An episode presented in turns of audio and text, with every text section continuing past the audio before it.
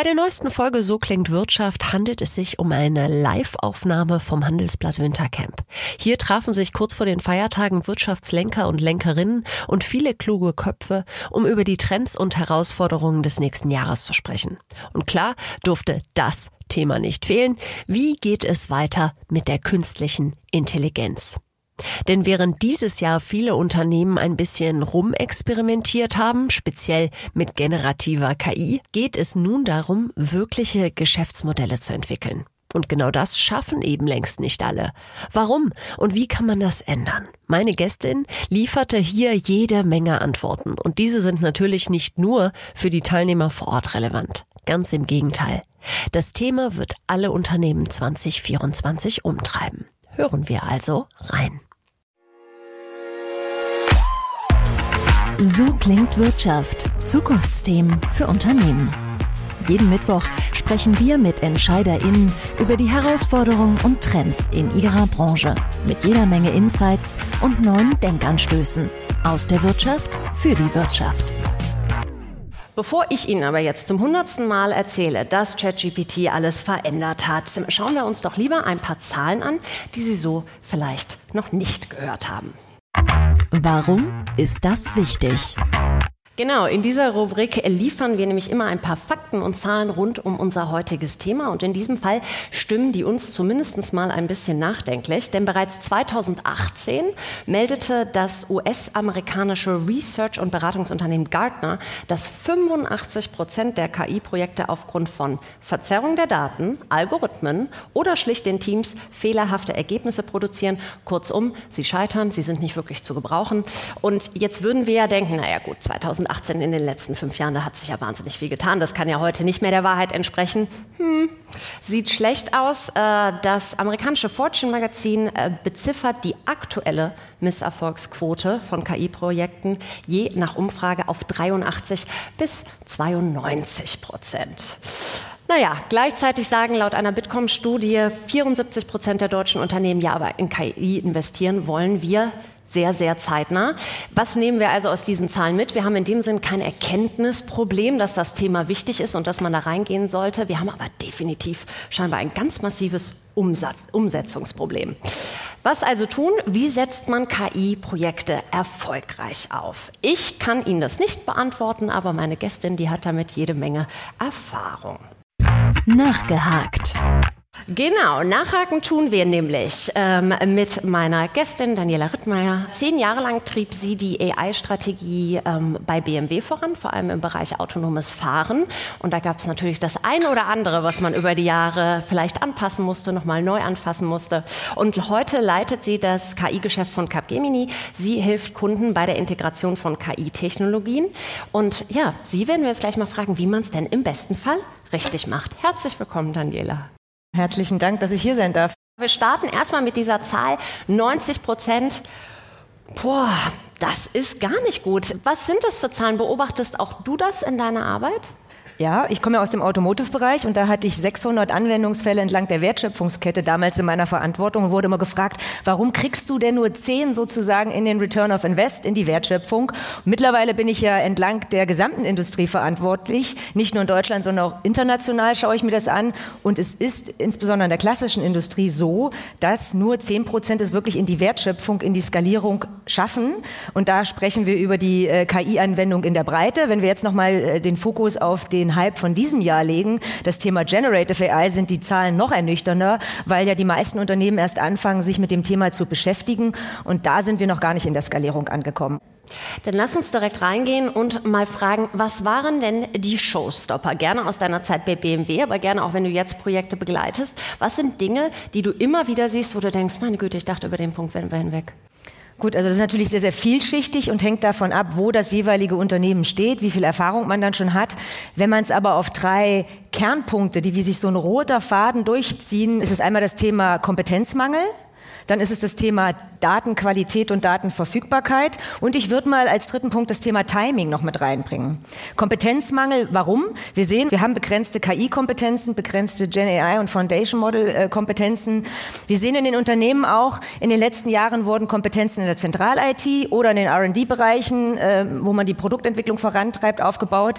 Aber wir brauchen die in allen Fachbereichen. Äh, wir müssen sozusagen die Mitarbeiter, die wir in den Unternehmen haben, qualifizieren, damit sie mit den Technologien umgehen. Und Daten, das ist jetzt schon ein paar Mal angesprochen worden, also ohne Daten keine KI und mit bescheidenen Daten eine bescheidene KI.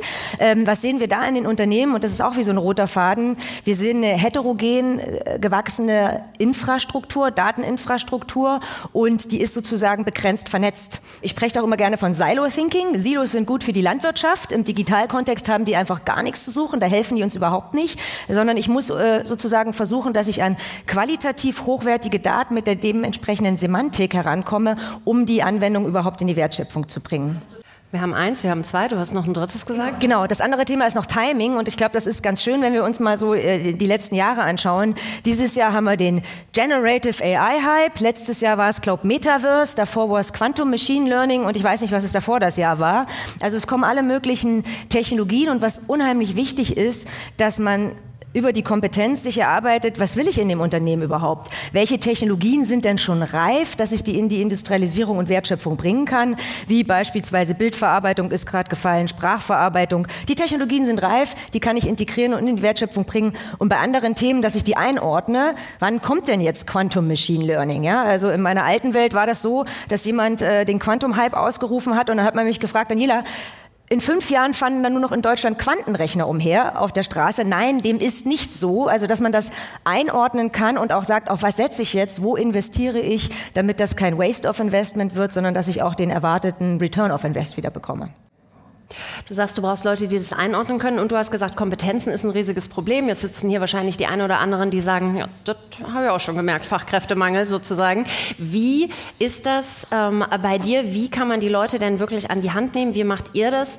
Also grundsätzlich ist es so, das habe ich damals bei BMW gemacht und mache ich jetzt mit sehr, sehr vielen Kunden, dass wir halt auch einfach Academies, jeder hat einen Weiterbildungsbereich bei sich im Unternehmen, dass wir ähm, sozusagen die Academy erweitert haben für die Daten- und KI-Themen. Dann gibt es, ich nenne das immer Learning Journeys, ja, je nachdem, welche Aufgabe und welche Rolle habe, bin ich jetzt ein Leadership, da muss ich was anderes wissen, als wenn ich jetzt jeden Tag mir die Hände an den Daten schmutzig mache und da Hardcode und Bugfixing mache dass ich das aufsetze und überlege, was brauchen meine Mitarbeiter im Unternehmen im Sinne von digitaler Grundbefähigung? Und dann halt rollenspezifisch schauen, ist das jemand, der jetzt ein Product Owner ist, was muss der wissen, um die richtigen Entscheidungen zu treffen?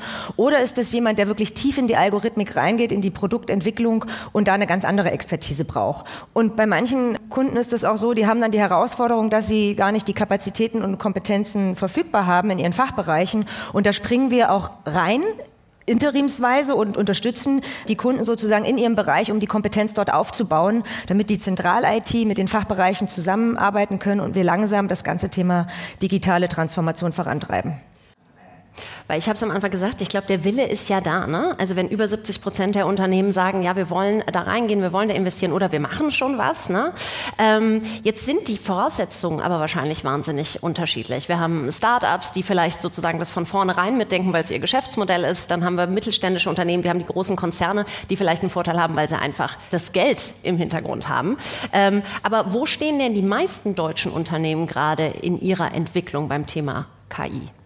Ich bin immer ein Freund davon, das irgendwie den Elefanten in Scheiben zu schneiden und zu strukturieren. Grundsätzlich kann man das so in vier Phasen einteilen. Am Anfang macht man so Use Case Ideation äh, und überlegt sich, oh, was könnte ich da Tolles tun? Warum möchte ich die äh, Technologie einsetzen? Da haben eigentlich schon alle irgendwie äh, sich mit beschäftigt. Dann kommt die zweite Phase.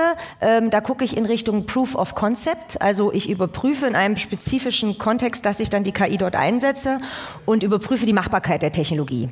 Da brauche ich auch erst begrenzt begrenzte Daten, eine begrenzte Infrastruktur kann das sozusagen vertesten. Da gibt es hunderte von Anwendungsfällen. Da bleiben wir aber meistens hängen und schaffen den Schritt in die Exploration, in einen MVP, wo ich wirklich messen kann, dass beispielsweise eine Applikation in dem einen Werk läuft oder in dem anderen. Und wenn ich aber den Schritt dann bekommen möchte in die Wertschöpfung, um das messbar zu gestalten, da haben die meisten die Herausforderung. Und die Königsdisziplin, die Stufe 4 ist dann sozusagen die Skalierung. Dann kommt auch der richtige Return of Invest, wenn ich das dann von einem Werk in 30 30 Werke von einer Region in 30 Regionen äh, dementsprechend skaliere, da sind sehr wenige, nur in sehr, sehr wenigen äh, Bereichen bisher unterwegs.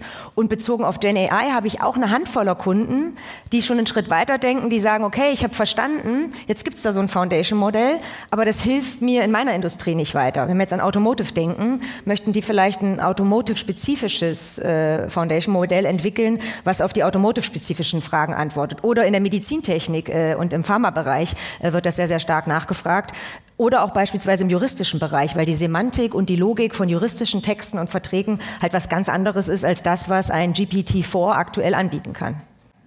Also wenn ich es äh, richtig verstanden habe, dann sagst du, mh, mm, Stufe 2, wenn es gut läuft, Stufe 3, da stecken die meisten fest. Mal angenommen, der eine oder andere hat sich da jetzt so ein bisschen wiedererkannt und sagt, ja, also die Idee war klasse, wir haben angefangen, aber irgendwie es fliegt jetzt einfach nicht. Was wäre dann typischerweise dein bester Rat? Was macht man dann? Ja, die Frage kriege ich irgendwie täglich gestellt. Das ist immer ein bisschen schwierig. Was ich aber festgestellt habe, das sind auch wieder drei Bereiche, um es einfacher zu gestalten. Strategie, Plattform und Anwendung. In Sachen Strategie muss ich mir als Unternehmen überlegen, wo möchte ich, warum die Technologie einsetzt. Nicht der Technologie willen, sondern möchte ich Prozesse beschleunigen? Möchte ich Qualität erhöhen? Möchte ich Geld damit einsparen, was aufgrund der volatilen Lage ja aktuell auch ein Riesenthema ist? Oder möchte ich mein Produkt oder meine Dienstleistungen intelligenter gestalten? Also diese Frage sollte ich mir als Unternehmen stellen und dann auch überlegen, was heißt das für mich in Sachen Kompetenzaufbau? Wo brauche ich wirklich die Tiefe? Und wo kaufe ich mir einfach off the shelf die Technologien ein, die es gibt?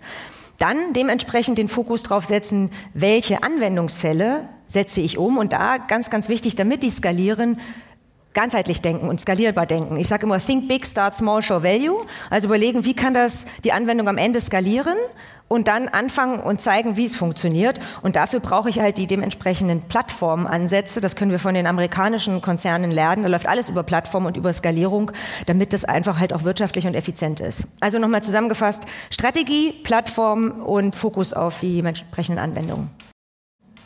Jetzt interessiert mich irgendwie total, als ich dir gerade zugehört habe, was ist denn mit dem menschlichen Faktor? Uns geht ja manchmal einfach so ein bisschen die Luft aus. Also, weißt du, dann arbeitest du da jetzt irgendwie seit einem Jahr dran, seit anderthalb und denkst, okay, also irgendwie, ich krieg's hier nicht äh, richtig zum Fliegen. Was merkst du da? Wie hält man vielleicht sein Team, seine Mitarbeiter da auch so ein bisschen bei der Stange und sagt, kommt, wir müssen jetzt noch mal ran, wir müssen uns das noch mal angucken, wir schaffen das? Ich glaube, was wichtig ist im Unternehmen und was ich in meiner vorherigen Zeit bei BMW gelernt habe, dass man das Commitment bekommt. Und ich glaube, wir sind ja auch viele mittelständische Unternehmen und äh, deutsche Unternehmen dort, dass man ähm, die Strukturen schafft, dass man das Commitment und, und Unterstützung, egal wie schwierig es ist und welche Showstopper ich aus dem Weg räumen muss, wirklich vom Vorstand und von den Geschäftsführern bekommt. Das hilft ungemein und motiviert äh, die Experten weiterzumachen und dann halt wirklich äh, strukturiert die Herausforderungen aus dem Weg zu räumen. Und ansonsten äh, versuche ich immer geilen Scheiß zu machen, ja, und Innovationen sozusagen zu entwickeln, immer kleine Spots, die die Leute motivieren, wo sagen, hey, guck mal, das habe ich gemacht, das haben wir gemeinsam äh, hinbekommen.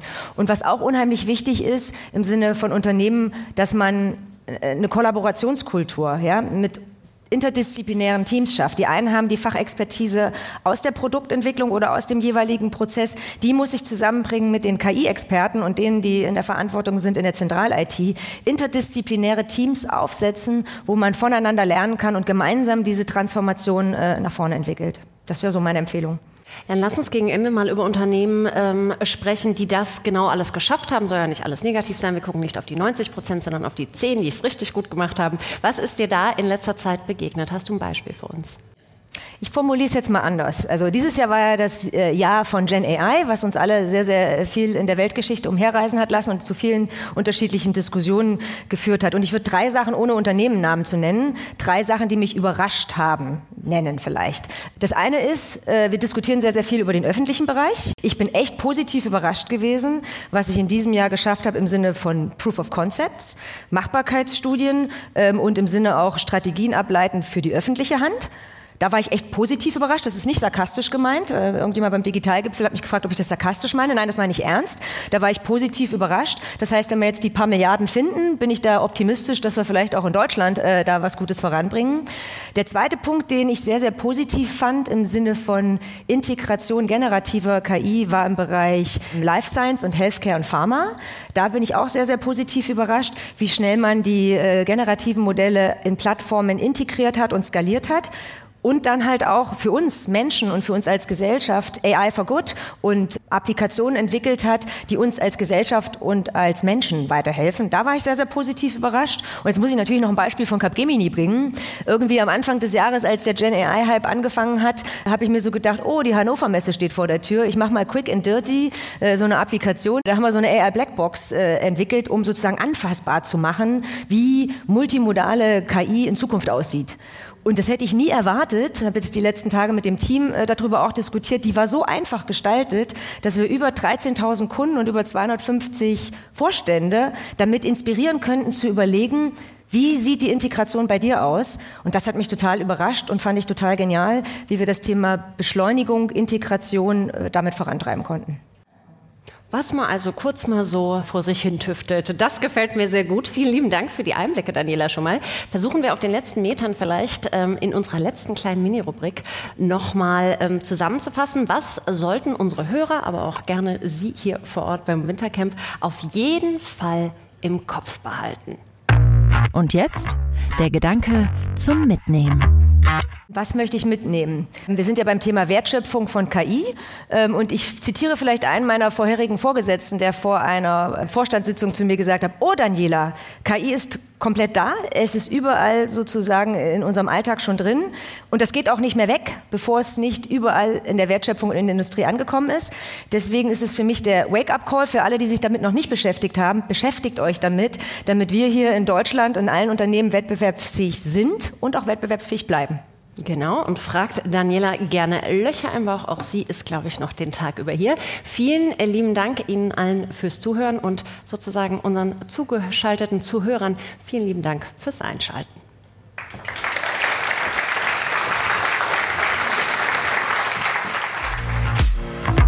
So klingt Wirtschaft. Haben Sie Fragen, Kritik oder Anmerkungen? Dann schreiben Sie uns gerne an podcast@handelsblattgroup.com. Gefällt Ihnen, was Sie hören? Dann bewerten Sie uns gerne auf Spotify oder Apple Podcasts.